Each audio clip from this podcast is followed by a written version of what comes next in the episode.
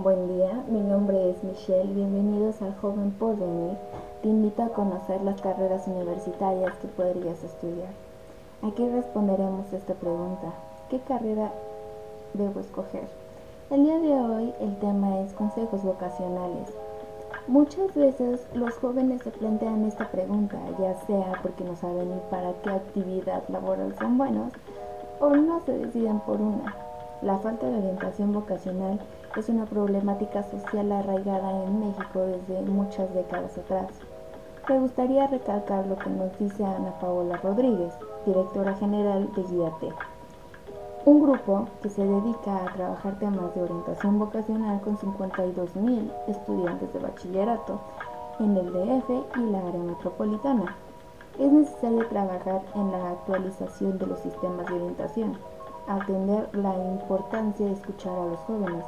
La orientación no es solo darles información, sino cómo se les ayuda a un chico a encontrar su personalidad y la forma de desarrollarse plenamente, señala.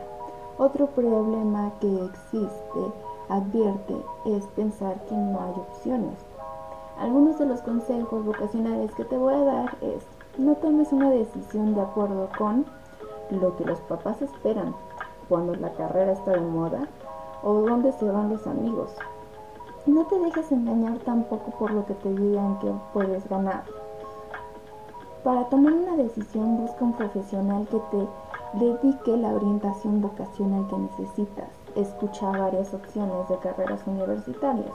Algunos de los pasos sencillos que te puedo dar para revisar las carreras universitarias podrían ser planes de estudio, colegiaturas, becas, niveles académicos, reconocimientos, instalaciones, bolsas de trabajo, costos de carrera, perfiles de ingreso y egreso, la filosofía de la universidad.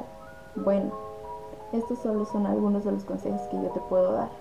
Pero recuerda que debes conocer tus prioridades, intereses, hacer un plan de vida, saber para qué eres bueno, tus habilidades y cómo es tu carácter. Gracias por escuchar El Joven por venir, sin antes decirles que se unan a este proyecto. Hasta la próxima. Este es el fin del podcast.